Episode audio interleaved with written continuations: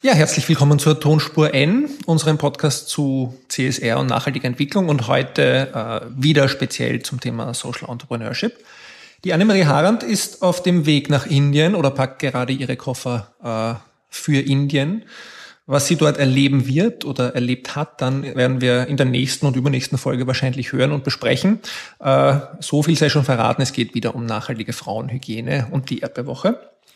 Aber damit ich nicht so einsam bin, habe ich mir einen Gast ins Studio geholt äh, und äh, manche mögen es schon vermuten, Matthias Reisinger vom Impact Hub Vienna äh, ist heute bei mir. Hallo Matthias. Hallo Mann. Schön, dass du zu uns gekommen bist. Äh, wir haben uns gedacht, also Annemarie und ich, äh, letztes Mal haben wir den Hub schon ein bisschen nebenbei erwähnt äh, und würden gerne mit dir heute ein bisschen, oder ich jetzt in dem Fall, mit dir weiter drüber plaudern, äh, was denn der Impact Hub so ist, Wien und global. Ja, voll ja? gerne. Danke ja, für die Einladung, Annemarie. Gute Reise. ja, äh, vorab, äh, wie immer, ein paar äh, äh Klassiker, äh, Bestandsaufnahme, wo stehen wir? Wir haben inzwischen unser erstes E-Mail erhalten. Wir freuen uns sehr. Andreas Maslow, Gründer von Verso, hat uns ein E-Mail geschrieben mit Fragen zur Sendung und Wünschen zur Sendung. Das war wirklich das allererste.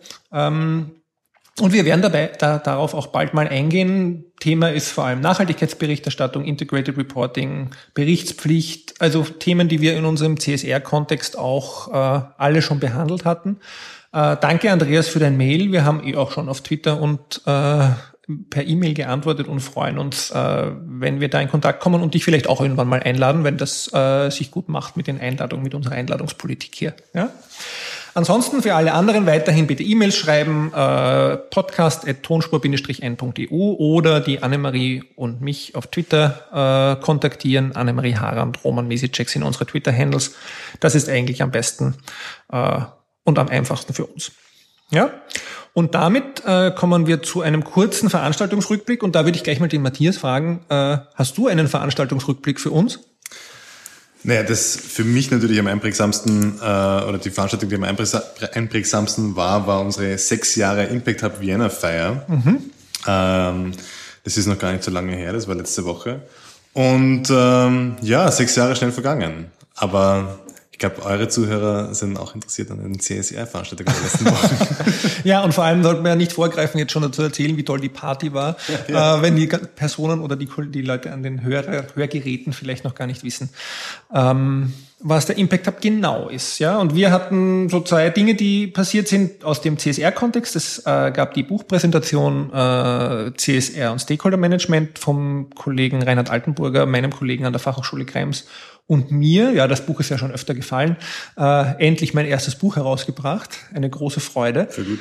Ähm, und äh, das ist sehr gut gelaufen. Wir hatten spannende Gäste aus Unternehmen, OMV, äh, Raiffeisen Zentralbank, ähm, jetzt fällt es mir gerade nicht ein, stehe ich auf der Leitung Verbund, äh, RFU, und auch äh, die Gabi Faber-Wiener, die auch im Studiengang unterrichtet hat zum Thema äh, ethischer Zugang, Stakeholder Management besprochen. Es war eine gute Diskussion, gute Veranstaltung, hat uns viel Spaß gemacht und auch gut besucht.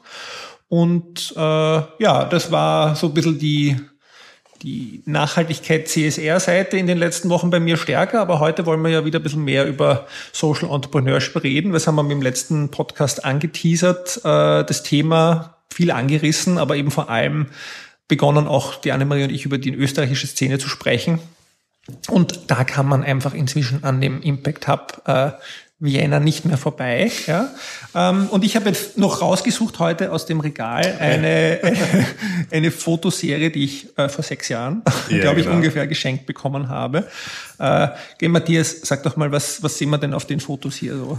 Ja, lieber Roman, wir sehen hier ganz, ganz viele Fotos von dem ursprünglichen Umbau und auf Foto Nummer zwei sieht man Roman Mesicek. Ein gestelltes Foto?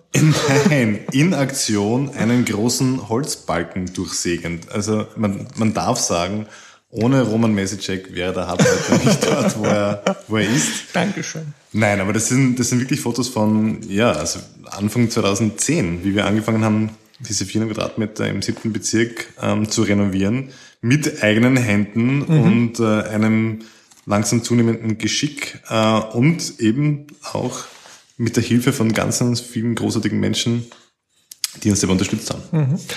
Jetzt war das ja noch nicht unbedingt die Zeit, wo, wo alle von Social Entrepreneurship geredet ja. haben wie heute. Stimmt, ja. ähm, ich kann mich erinnern, ihr hattet damals ja auch, wart ja auch auf der Suche längere Zeit nach dem ersten Ort. Ihr hattet jetzt mal eine Veranstaltung an einem anderen. Mhm. Ähm, was hat euch, wie seid ihr auf das Thema oder habt ihr überhaupt schon Social Entrepreneurship dazu gesagt? Wie seid ihr auf dieses Thema Coworking Space, Empowerment, Collaboration, du sagst mir jetzt die Worte. Wie seid ihr darauf gekommen? Wo kommt ihr her? Ihr, ihr meine ich jetzt Gründerinnen ja. und Gründer. Also die Worte haben uns damals ähnlich gefehlt äh, wie vielen anderen. Ähm, der Grund war, dass uns das Konzept oder diese Ideen wie Social Entrepreneurship, Social Business, wie man es auch immer nennen möchte, ähm, gar nicht zugänglich waren. Also wir haben alle einen, einen wirtschaftlichen Hintergrund. Ich habe selber auf der Wirtschaftsuniversität studiert. Dann habe ich nebenbei schon sehr intensiv eben auseinandergesetzt mit Themen Impact, Leadership, ähm, neue Ideen in die Welt zu bringen. Mhm. Das hat uns dann eigentlich auch als Gründer inspiriert zu sagen, okay, wir waren inspiriert von Menschen, die gesagt haben, okay, ich sehe eine Herausforderung und ich möchte eine Lösung finden, wie diese Herausforderung adressieren kann. Ähm, da war man fasziniert damals äh, davon, nämlich von jenen, mit, von jenen, jenen Menschen, die das auch auf eine neue Art und Weise in die Welt bringen wollten, zu sagen, okay, ich schaffe es, diese Herausforderungen nachhaltig zu adressieren. Und ich glaube, bei diesem Podcast geht's äh, vorwiegend um Nachhaltigkeit. Und für uns war damals eben auch eine wirtschaftliche Nachhaltigkeit mhm. eine sehr äh, wichtige Komponente ja. davon. Ja, also plakativ gesprochen, es ist natürlich nuanciert, aber plakativ gesprochen sehen wir, die Herausforderungen werden ein wenig, aber die, die, die, die Töpfe von, von Spendengeldern oder Förderungen werden, werden auch nicht größer. Das heißt, wir waren irrsinnig fasziniert von Ideen, die sagt haben, okay, eine gesellschaftliche Herausforderung zu identifizieren und eine Lösung dafür in die Welt zu bringen, die auch wirtschaftlich nachhaltig ist. Mhm. So, jetzt haben wir, waren wir von dieser Idee fasziniert, aber wir konnten eigentlich dem, dem keinen Begriff zuordnen. Also haben wir eine, selbst einen, einen Begriff dafür geprägt. Das war ganz Anfang, wir reden jetzt von 2006, 2007, sogenannten Value Creators. Also wir waren, wir waren fasziniert von Menschen, die Wert generieren auf diese Art und Weise. Und haben somit auch begonnen zu sagen, okay, wer sind diese Menschen? Wie können wir die um uns herum ähm, gruppieren? Wie können wir von ihnen lernen? Wir haben angefangen, eine Community aufzubauen in Wien und darüber hinaus auch in ganz Österreich und Osteuropa. Wir haben äh, Konferenzen und Workshops organisiert, wo wir ganz simpel eigentlich für uns selbst lernen wollten, wie funktioniert das, wie geht das, mhm. wie machen die das? Und haben dadurch erst uns auf eine, auf eine Reise begeben, die uns ein riesiges neues Feld offenbart haben von eben Social Innovation, ähm, Social Business und Social Entrepreneurship. Mhm. Und da war am Anfang waren, glaube ich, viele junge, engagierte äh, Personen schon am Werk und ich glaube, ihr habt viele inspiriert. Aber es ging wahrscheinlich sozusagen eure eigene ökonomische Nachhaltigkeit, ging die auch so schnell?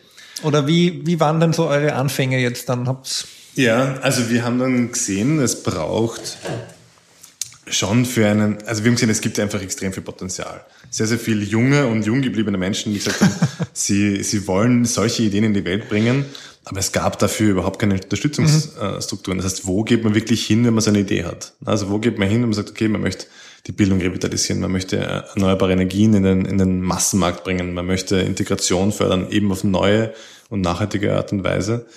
Und wir haben gesagt, okay, es braucht eigentlich so einen Ort, wo man zusammenkommt. Einfach auch, weil damals noch gar nicht so viel da war. Einfach mhm. zusammenzubringen von dem, was schon existiert hat. Und so sind wir eigentlich auch über den Hub gestolpert. Ähm, waren von Anfang an fasziniert von der Idee, einen, einen, einen physischen Ort zu haben, wo man hingehen kann, wenn man sagt, man hat solche äh, Ideen, die man realisieren möchte.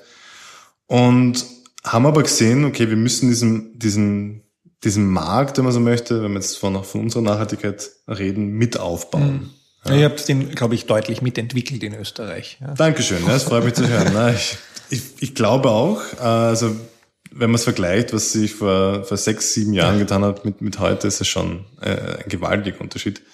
Und freue mich, wenn wir dazu einen Beitrag geleistet haben. Genau, das heißt, wir haben von Anfang an gesagt, okay, wir waren immer getrieben von der Frage, was können wir tun, um noch mehr Menschen zu unterstützen, ihre Ideen so wirkungsvoll wie möglich in die Welt zu bringen. Mhm. Und am Anfang war das ein physischer Raum, wo man mal zusammenkommt, um einfach auch zu erkennen, hey, ich bin nicht der Einzige, der solche wahnsinnigen mhm, Ideen hat. Ja. ja. weil das muss man sich verdeutlichen, das sind oftmals eben kreative, innovative Personen, die da vielleicht am, am Küchentisch daheim vor sich hinarbeiten und sie denken, okay, ich fühle mich da jetzt ein bisschen allein. Ne? Was ist mit allen anderen? Bin ich der Einzige, der diese Fehler oder Erfahrungen jetzt gerade macht? Und einfach nochmal zu zeigen, hey, nein, es gibt nicht nur mich selbst, sondern es gibt ganz viele da draußen, war, glaube ich, am Anfang ein extrem wirkungsvoller Schritt.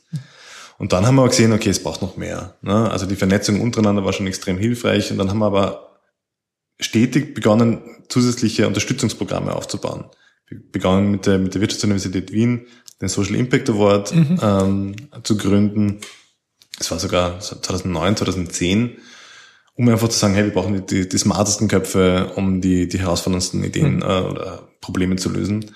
Und so richtet sich das an, an unter anderem Studierende, die gesagt haben, okay, ich, ich sehe ein soziales oder ein ökologisches Problem, das ich lösen möchte. Und so weiter und so fort. Wir haben dann bald danach das Investment Ready Program mhm. etabliert. Ja, lass noch einmal die Programme. Ich würde ja, gerne noch gern. ein bisschen zu dem Programm, also ich würde würd schon noch mal auf die Programme eingehen, gerne später, aber Sag nochmal, jetzt sind wir immer noch, wir verwenden den Begriff Hub. Früher war es der Hub Vienna, jetzt verwenden wir den Begriff Impact Hub. Ja. ja. Aber für dich selbstverständlich, ich meine, ich weiß es inzwischen auch, aber wie seid ihr auf dieses Netzwerk oder auf diese Begrifflichkeit oder diese Organisationsform, die es schon gab, gekommen? Mhm. Und wie habt ihr euch das zu eigen gemacht äh, mit dem Konzept und wie hat sich das so entwickelt? Ja, also wir sind eigentlich dem, dem Ratschlag gefolgt, den wir jedem geben, der gesagt hat, ich möchte irgendwas machen und sagt, okay, fang irgendwo an. Das war tatsächlich so. Also wir haben, wie wir begonnen haben, 2006, 2007, haben wir bei Weitem keine Vorstellung davon äh, gehabt, wo die Reise hinführen wird. Wir sagen, okay, wir werden einmal anfangen mit Experimenten, mit kleinen äh, Piloten zu sagen, okay, was macht uns Spaß, was mhm. macht uns keinen Spaß, wo können wir was bewegen, wo nicht, wovon können wir leben, wovon nicht, wo sind wir gut drinnen, wo nicht. Und so haben wir viele, viele kleine Experimente ähm, durchgeführt. Und abgesehen davon, dass wir mehr und mehr gelernt haben, wo unsere Stärken liegen und was wir gut machen können, ähm, sind auch viele darauf aufmerksam geworden. Mhm. Und die haben uns dann wieder Tipps gegeben. So war zum Beispiel die, ähm, die Barbara, die gesagt hat, hey, das ist doch total toll, was ihr macht. Äh, und schaut euch das mal den, den Hub an. Da gibt's einen Hub in Berlin. Ich werde dabei ein Praktikum machen, ich erzähle euch dann, wie das ist, aber das klingt doch nach dem, was ihr machen mhm. wollt. Oder genauso die Uli, die gesagt hat, hey, ein Bekannter von mir macht gerade einen Hub in Sao Paulo. Das ist doch genau das, was ihr machen wollt. Oder schaut euch das an. Also das war dann schon eben die, die Erfahrung von uns, wenn man sich dann mal auf diese Reise begebt und ausprobiert, dass dann viele Menschen einfach einem auch Unterstützung mhm, bieten, ja. die man nicht, mit der man nicht redet, rechnet. Ähm, und das haben wir dann gemacht. Wir haben uns den Hub angeschaut. Wir sind nach London geflogen, waren begeistert von der Energie in diesem, in diesem ersten Hub, der 2005 ähm, gegründet wurde, haben mit den Leuten da gesagt, hey, wir brauchen sowas in Wien, es braucht so einen, mhm. es braucht so einen physischen Ort. Ähm, wie können wir das machen? Und so sind wir eigentlich äh, dazu gekommen und haben uns das in Wien eigen gemacht. Mhm. Und euer Wiener Angebotspalette jetzt als Impact Hub Vienna, jetzt nur wie kann man sich das vorstellen? Ja, also ich erkläre es immer so, es gibt meistens drei Gründe, warum die Menschen zu uns kommen. Mhm. Das, glaube ich, wirklich einer der, der wichtigsten Punkte ist die Vernetzung mit Gleichgesinnten. Also wir haben jetzt in Wien eine Community von knapp 500 Mitgliedern, global sind es über 12.000. Und sobald man sich auf so eine Reise begibt und sagt, okay, ich möchte was Neues in die Welt bringen, dann sieht man, dass es unfassbar oder unbezahlbar ist, die Menschen, die man um sich hat, die einem die richtigen Ratschläge geben können, in die richtigen Wege weisen können. Genauso wie wir auf, äh, verschiedenste, wie zum Beispiel den Hub aufmerksam ge äh, gemacht wurden, passiert so ein Austausch tagtäglich.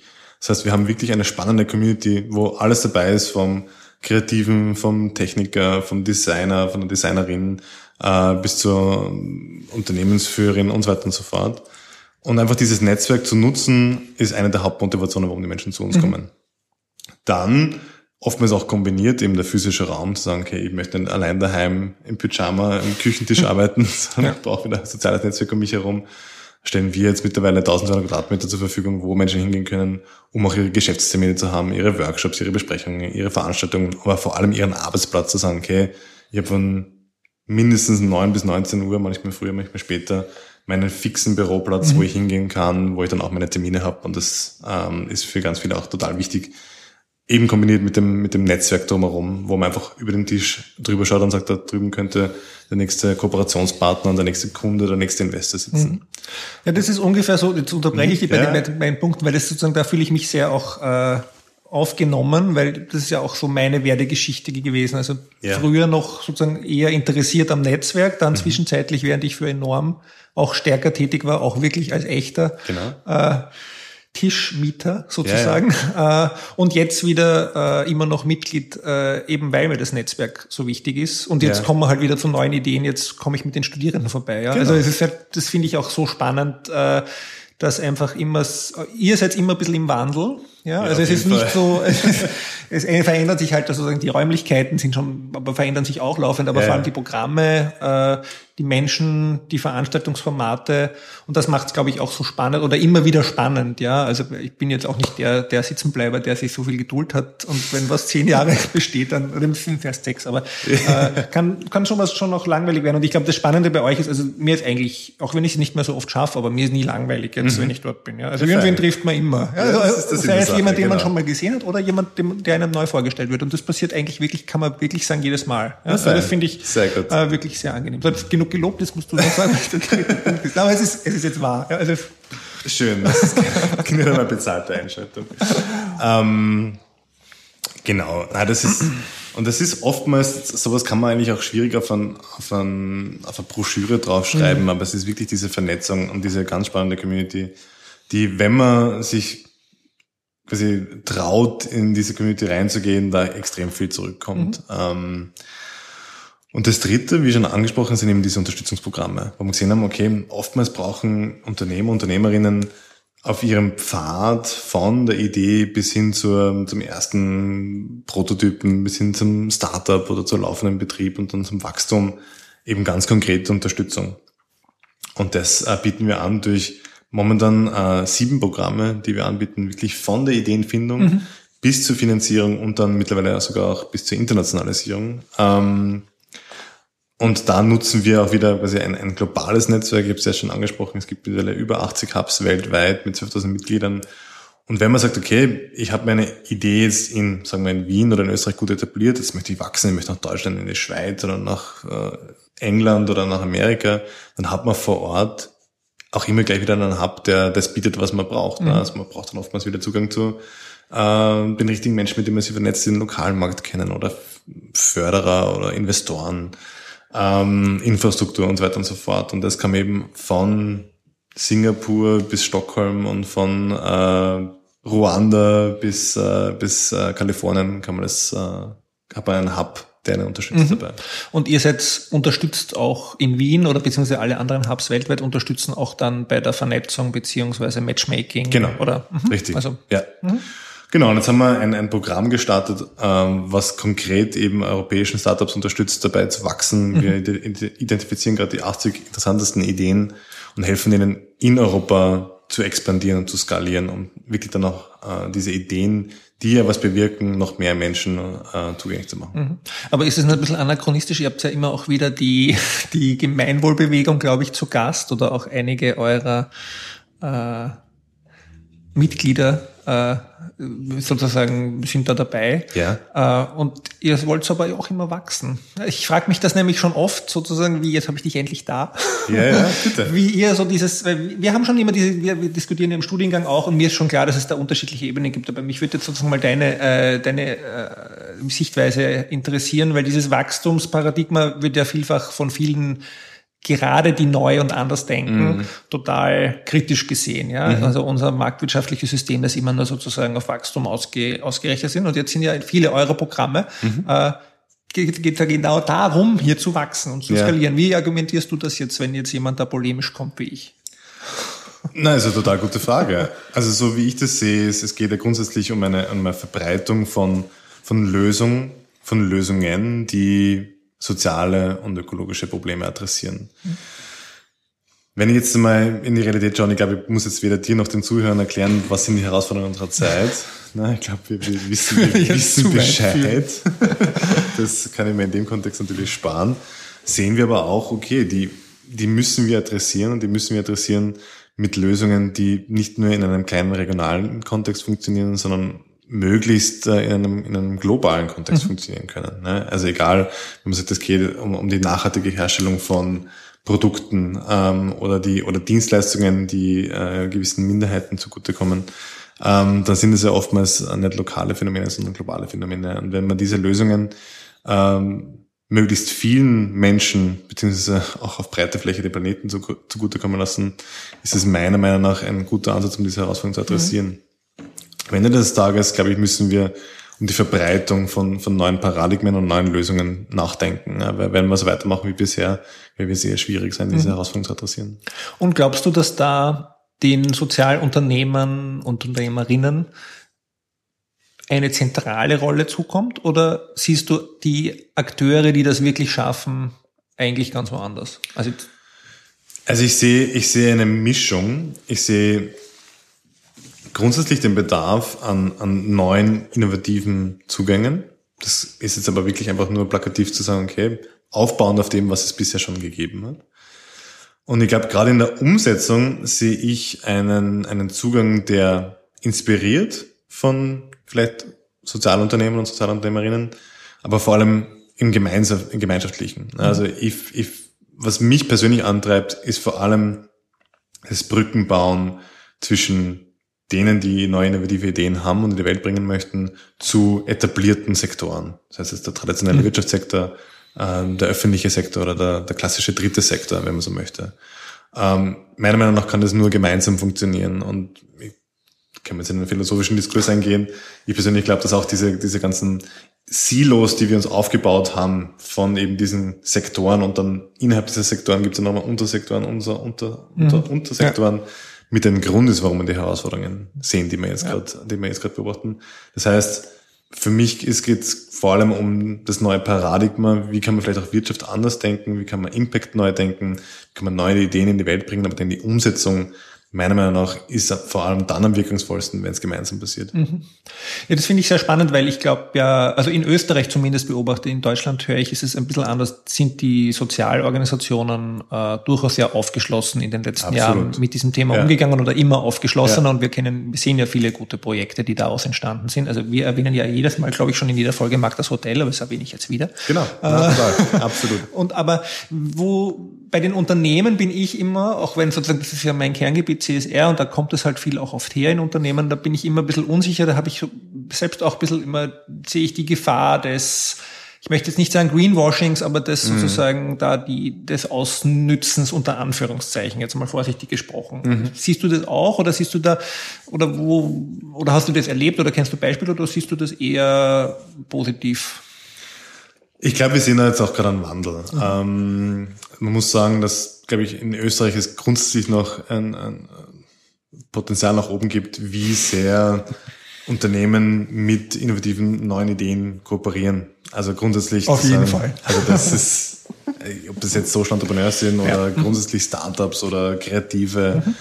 da, ja, ich glaube, da gibt es noch Luft nach oben. Aber wir sehen mehr und mehr Beispiele von Unternehmen, die das tatsächlich leben und die das tatsächlich auch ähm, für sich erkannt haben, jenseits von, ich möchte jetzt einfach nur vielleicht irgendwie noch mehr Profit rausquetschen und deswegen suche ich mir jetzt irgendwie ein Startup, das es für mich irgendwie mhm. erreichen soll.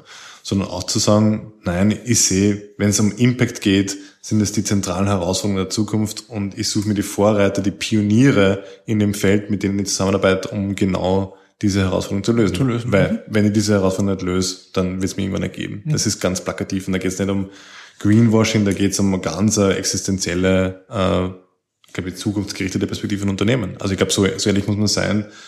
Ähm, es heißt ja, Uh, Impact is the new mobile. Also genauso wie vor fünf das Jahren. Das kannte ich noch nicht. Das Alex, ja, gibt es einen ganz totalen Artikel dazu. Ähm, genauso wie vor fünf Jahren auch gesagt haben, okay, wir brauchen jetzt eine App, wir brauchen jetzt irgendwas für Smartphones, fangen jetzt die Unternehmen an zu erkennen, okay, wir brauchen jetzt tatsächlich Impact ähm, mhm. für unsere Kunden, für unsere Mitarbeiter und einfach für unser Unternehmen. Weil de facto, wenn wir so weitermachen, werden irgendwann Kunden und Mitarbeiter sagen, äh, so nicht mehr. Ähm, und dann ist es, dann war es auch wieder. Mhm. Ja? Und, äh, und das finde ich, finde ich ganz spannend. Also, und da sehe ich auch extrem viel Potenzial für, für, für tatsächlich gelebte CSR. Ne? Mhm. Also ich gebe ein Beispiel. Ähm, die Leute ist vor, vor, vor kurzem zu uns und anderen gekommen und gesagt, wir wollen eigentlich CSR ganz neu denken. Ja, bis dato war das ein Scheck in die Hand genommen, irgendwem gegeben und damit mhm. ähm, was Gutes getan und ein Foto gemacht und das war fein. Und sie haben gesagt, okay, das war schon, das war schon okay. Und das ist tatsächlich, glaube ich, auch ähm, im, im Kontext von Österreich eine sehr gute CSR-Maßnahme. Aber sie haben gesagt, sie wollen eigentlich das, sie wollen was anderes machen. Und sie wollen sagen, okay, wie können sie sich als Unternehmen mit ihren Kernkompetenzen einbringen? Na, wie können sie wirklich was Sinnvolles machen? Sie haben gesagt, für sie sind verschiedenste Themen, die sie und die, beziehungsweise die Mitarbeiter beschäftigen, äh, sehr zentral. Eins davon war die Flüchtlings- oder ist mhm. die Flüchtlingskrise. Ja. Und wir haben dann gesagt, hey, wir könnten uns Folgendes vorstellen wir wissen aus unseren Gesprächen mit Sozialministerium und AMS, wenn es um die Flüchtlingskrise geht und ihr wollt ein komplexes, langfristiges Problem lösen, dann ist Arbeitsmarktintegration eins dieser Probleme, die es zu lösen gilt. Mhm. Ne? Also wir werden ja zigtausende von Flüchtlingen ähm, im Laufe von 2015 2016 Zugang geben zum ersten Arbeitsmarkt. Ähm, wir haben aber auch die größte oder die höchste Arbeitslosenrate mit 10,9 Prozent. Woher sollen diese ja, Arbeitsplätze auch kommen? Ja. Das heißt, es geht vor allem auch darum, neue Arbeitsplätze für anerkannte Flüchtlinge und Langzeitarbeitslose Österreich zu schaffen. Und wir haben gesagt, okay, das ist ganz klassischer Impact-Ziel, was auch ein, ein Sozialunternehmer und Sozialunternehmerin adressieren mhm. und lösen kann.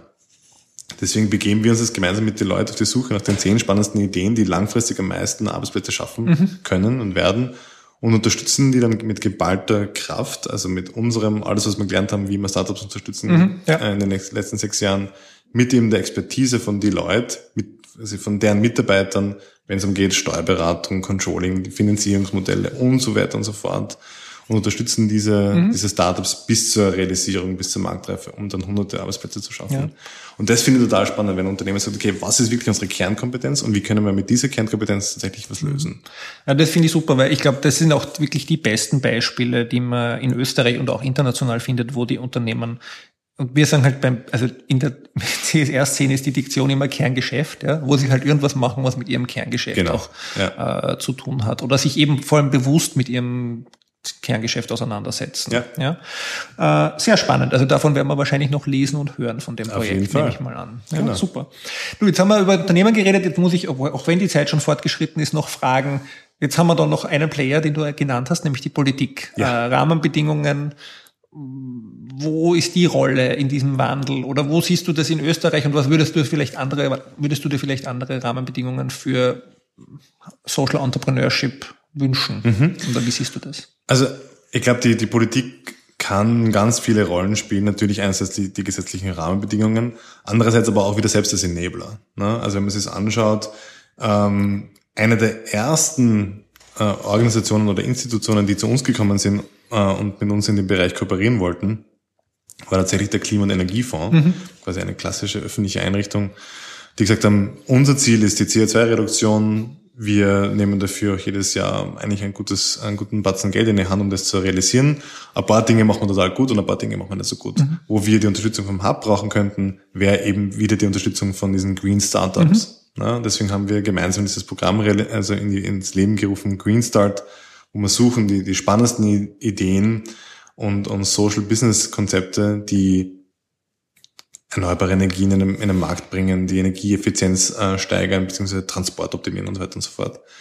Und wir unterstützen dann gemeinsam. Und so hat eigentlich der Klimafonds total gut erkannt, zu sagen, okay, wir können das vielleicht nicht selber, wir wissen, es ist extrem wichtig für uns als Land, wir unterstützen das jetzt. Ja, aber arbeiten auch quasi wieder mit denen zusammen, die, äh, die das vielleicht besser können als mhm. wir und haben da gemeinsam kooperiert. Genauso die AWS, ja auch quasi eine, eine öffentliche Einrichtung, gesagt hat, okay, wir wollen Startup-Inkubatoren fördern und äh, anstatt dass wir jetzt die Startups direkt fördern, fördern wir die, die Startups mhm. besonders gut fördern und deswegen äh, fördern sie seit äh, Dezember jetzt auch quasi den Impact Hub als einen von fünf ausgezeichneten Inkubatoren in ganz Österreich, die die Startups unterstützen. Das gleiche mit der Wirtschaftsagentur. Also da sieht man schon wirklich Vorreiterorganisationen, die das für sich erkannt haben. Mhm. Okay, es ist wichtig für uns, Unternehmertum, Social Business, Innovation, beziehungsweise ähm, äh, alles, was quasi mehr Impact generiert, wie können wir mit denen zusammenarbeiten, die das schon, mhm. die, die schon irgendwas richtig machen. Ja.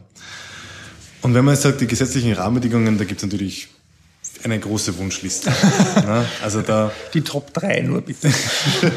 da nehmen wir mal jetzt die ganze Liste her, die, die unabhängig sind auch wirklich von sozialen oder, oder Impact-Unternehmertum. Sie sind, wo es grundsätzlich nur um die Unternehmen, also Unternehmertum geht, ähm, da sind wir ja relativ schnell bei Bürokratie beim Gründen mhm. oder ähm, die, die, die Abgabenquote, also die Lohnnebenkosten und so weiter und so fort. Aber wenn man sich das anschaut, äh, wo wir tatsächlich einen Bedarf sehen für, für Social Entrepreneurs, dann, dann würde ich sagen, gibt es tatsächlich einen Bedarf für, für neue rechtliche Rahmenbedingungen, mhm. vielleicht ein eigenes Konstrukt. Ähm, weil momentan sind Social Entrepreneurs gezwungen fast, ähm, aus quasi der Auswahl an, an bestehenden Rechtsformen auszuwählen und sich dann in eine hybride ähm, Rechtsform zu manövrieren. Das ist dann oftmals eine GmbH mit einem Verein. Mit einem Verein ja. Mhm. Genau, und es ist oft komplex und man weiß es nicht, ist es Fisch und ist passt mhm. es überhaupt so? Für die Stiftungen braucht man das eine, für die Förderer das andere ja. und so weiter und so fort. Das heißt, da eine, eine, eine Rechtsform zu schaffen, die vielleicht auch Kunden, äh, Kapitalgebern und Förderern eine Rechtssicherheit gibt, okay, das passt. Mhm. Ja, da, ja. Das ist auch wirklich eine, eine vielleicht eine, eine leicht gewandelte Ausprägung einer GmbH, wo Impact wirklich das oberste Unternehmensziel ist, ähm, das würde zum Beispiel schon helfen. Mhm. Ne? Ähm, und die, die Liste geht voran, geht weiter. wenn wir es schaffen würden, Risikokapital oder philanthropisches Kapital noch zu incentivieren, wie das andere Länder schon ganz mhm. großartig machen. Ja. Also zum Beispiel in, in, in England können das Investoren dann abschreiben von der Steuer, beziehungsweise werden incentiviert, auch philanthropisches Kapital mhm. zu geben. Da gibt es noch sehr, sehr viel Luft nach oben. Wir brauchen uns nur Deutschland als, als ja. Beispiel anschauen. Wollte ich gerade sagen, hast du noch Hoffnung für die österreichische Stiftungslandschaft? Also ich meine, ich habe ich hab ja, mir wurde ja gesagt, es passiert jetzt gerade ein bisschen was. Ja. Äh, ich habe dann sozusagen, ich nehme es nicht so aktiv wahr, ja. aber ich sehe sozusagen aus dem enormen Kontext auch, und wir haben ja auch ein paar Investoren aus den Stiftungen, ja dass da deutlich ganz anderer Markt äh, herrscht. Wir wissen, wir zwei wissen jetzt, und wir werden jetzt nicht ins Detail gehen, warum das in Österreich so ist, das ist halt auch rechtliche und äh, vor allem rechtliche und gesetzliche Rahmenbedingungen zugrunde. Aber wo siehst du einen Aufbruch? Schauen wir mal positiv in die Zukunft vielleicht. Ich sehe langsam einen Aufbruch, ähm, aber mutige Schritte auch aus Seiten der Politik würden das sicher noch mhm, unterstützen. Mhm, ja. Also da nur als eine Zahl, die mir immer wieder im Kopf bleibt, wenn man sich das anschaut, in Österreich schütten gemeinnützige Stiftungen pro Einwohner pro Jahr 200 Euro aus. In Österreich sind es zwei Euro. Mhm. In Deutschland 200 Euro. Genau, mhm. richtig. Ja, in Österreich zwei. Ja. ja. Da haben wir noch ein bisschen was zu arbeiten. also vor allem, das überlasse ich jetzt mal euch. ja, genau. Machen wir schon.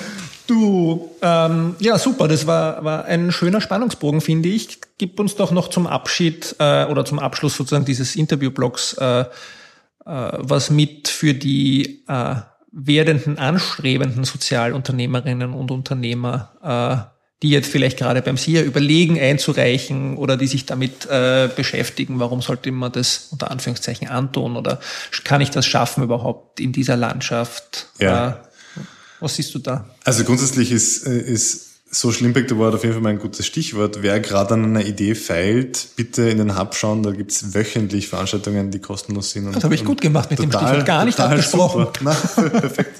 Eigentlich brauchst du mich gar nicht fragen. ähm, das zweite ist, ist, glaube ich, schon eine, eine ehrliche Retrospektive. Warum sollte ich mir das antun?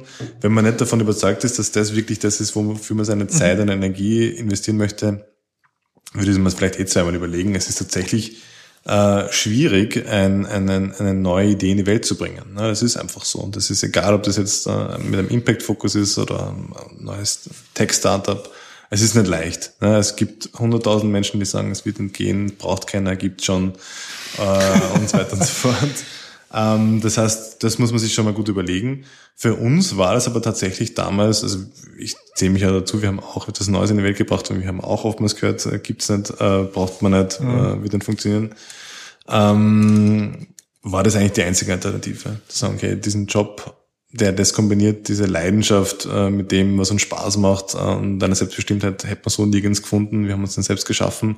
Bin jeden Tag extrem happy damit, wenn ich mir anschaue, wie es sich entwickelt. Ähm, aber es braucht natürlich schon eine, eine ehrliche, eine ehrliche innere ähm, Introspektive, um zu sagen, okay, möchten wir das wirklich machen. Wenn man das, wenn man die Leidenschaft dafür hat und auch den Biss, dann geht's. Mhm. Man findet einen Weg. Ja. Es klingt immer so polemisch, es ist schwierig, aber man findet einen Weg und man findet gemeinsam noch viel mehr Wege als allein. Deswegen immer schauen, mit welchen Menschen man sich umgibt mhm. und die einen unterstützen können dabei oder ob sie einen eher demotivieren. Ja, super, spannend. Äh, das ist auch wirklich, ich finde das auch wirklich eine tolle Erfolgsgeschichte. Also für alle, die noch nicht dort waren, einfach mal vorbeischauen im Hub. Es kommen eh bald noch ein paar Veranstaltungstipps von Matthias. Ja. ja, danke dir schon mal. Äh, äh, meine nächste Frage ist jetzt mhm. eine Empfehlung. Haben wir, wir kommen immer zum Empfehlungsblock ja. nach dem Interviewblock. Und äh, wollte ich dich jetzt auch noch um eine Empfehlung bitten, die du vielleicht unseren Hörerinnen mitgeben magst. Ja, das knüpft total gut an an dem, was wir vorher besprochen haben.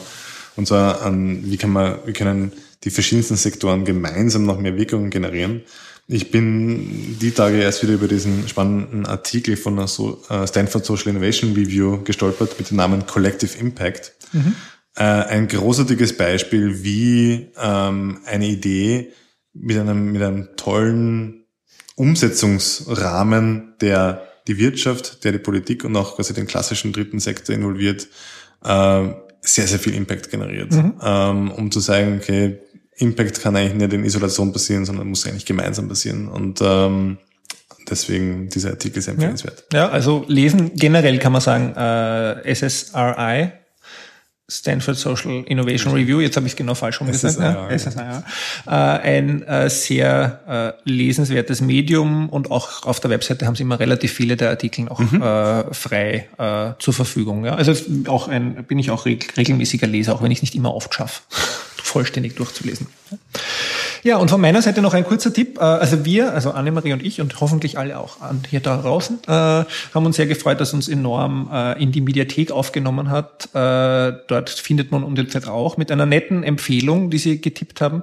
in der Redaktion für uns. Und insbesondere haben Sie bemerkt, dass wir immer die Links unten so ausführlich anführen. Also alles, was wir jetzt besprochen haben, was irgendeinen Bezug zu einer Webseite da draußen hat, werde ich wieder in den Links unten reintippen. Und da hat mich besonders gefreut, dass das als Service auch so wahrgenommen wurde, weil wir uns da schon recht drum bemühen, äh, es den Hörerinnen noch einfach zu machen, das nachzuverfolgen, was wir alles erzählen. Ja, das hat mich sehr gefreut. Und dann kommen wir noch zu den Veranstaltungsankündigungen. Da habe ich heute gar keine mitgebracht, weil ich mir gedacht habe, im Hub passiert zu viel. Ja. Da erzählst du uns noch was. Ja. Äh. Also auf der Webseite findet man äh, die, die Veranstaltungen, die im Hub passieren. Ich habe ein paar rausgepickt. Ähm, die ganzen Social Impact Award Workshops, die kostenlos sind, werde ich jetzt nicht aufzählen.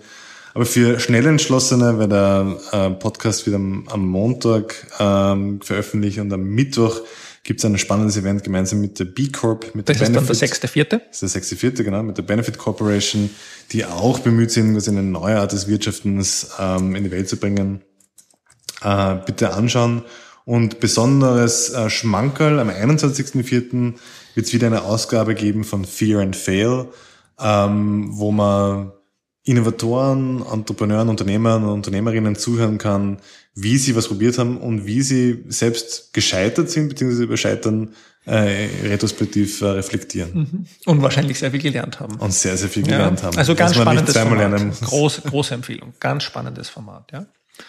Ja, also immer was los bei euch. Äh, ich freue mich sehr, dass du heute vorbeigekommen bist. Danke, Matthias. Danke auch. Äh, damit wären wir am Ende äh, dieser Folge. Äh, die nächste Sendung kommt dann live aus Indien, beziehungsweise live zugeschaltet mit der Annemarie aus Indien am 18.04. Äh, online. Bis dahin viel Spaß und eine gute Zeit. Tschüss von mir. Ja, und von mir auch. Danke nochmal. Ciao.